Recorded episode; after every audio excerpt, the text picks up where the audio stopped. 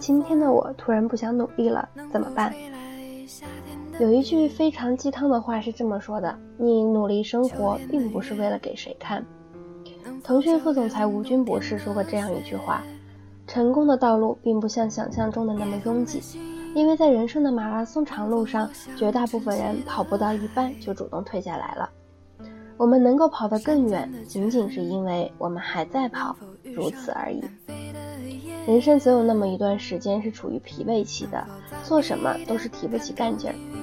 就比如说，信心满满的去冲业绩，结果却差强人意；熬夜挑灯苦读几个月，分数却普普通通。无论是工作还是学习，时刻鼓足干劲儿，力争上游，却被现实的浪花无情地拍回远岸。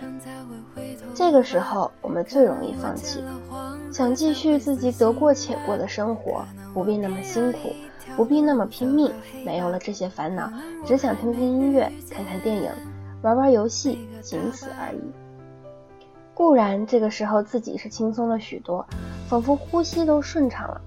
可是呢，看着别人的茁壮成长，看着别人的展翅翱翔，待在原地的你，是不是内心又有一些不甘呢？这种想法与日俱增，随着时间的推移，不安和焦虑席卷了全身，你又开始烦恼，甚至是痛苦了。于是，这种循环往复当中，你变得怨天尤人，变得碌碌无为。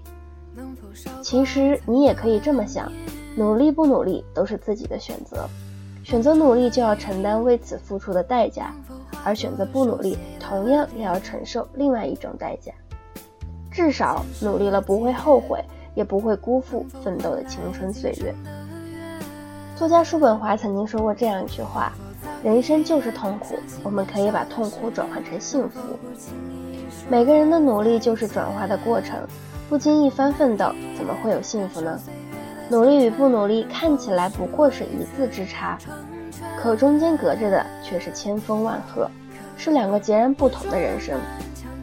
或许努力前的你并不知道这么拼尽全力的结果是怎样的，但至少会比你没有拼搏的状态要好很多很多。因为很多时候不想努力了，仅仅是累了而已，歇一歇，继续奔跑，就能看见日出的美景。前进的路途可能会很累，所以当你想要放弃的时候，不妨停下来歇一歇，然后再继续努力前行。你要相信，你所有的付出都将在未来获得属于你应有的回报。那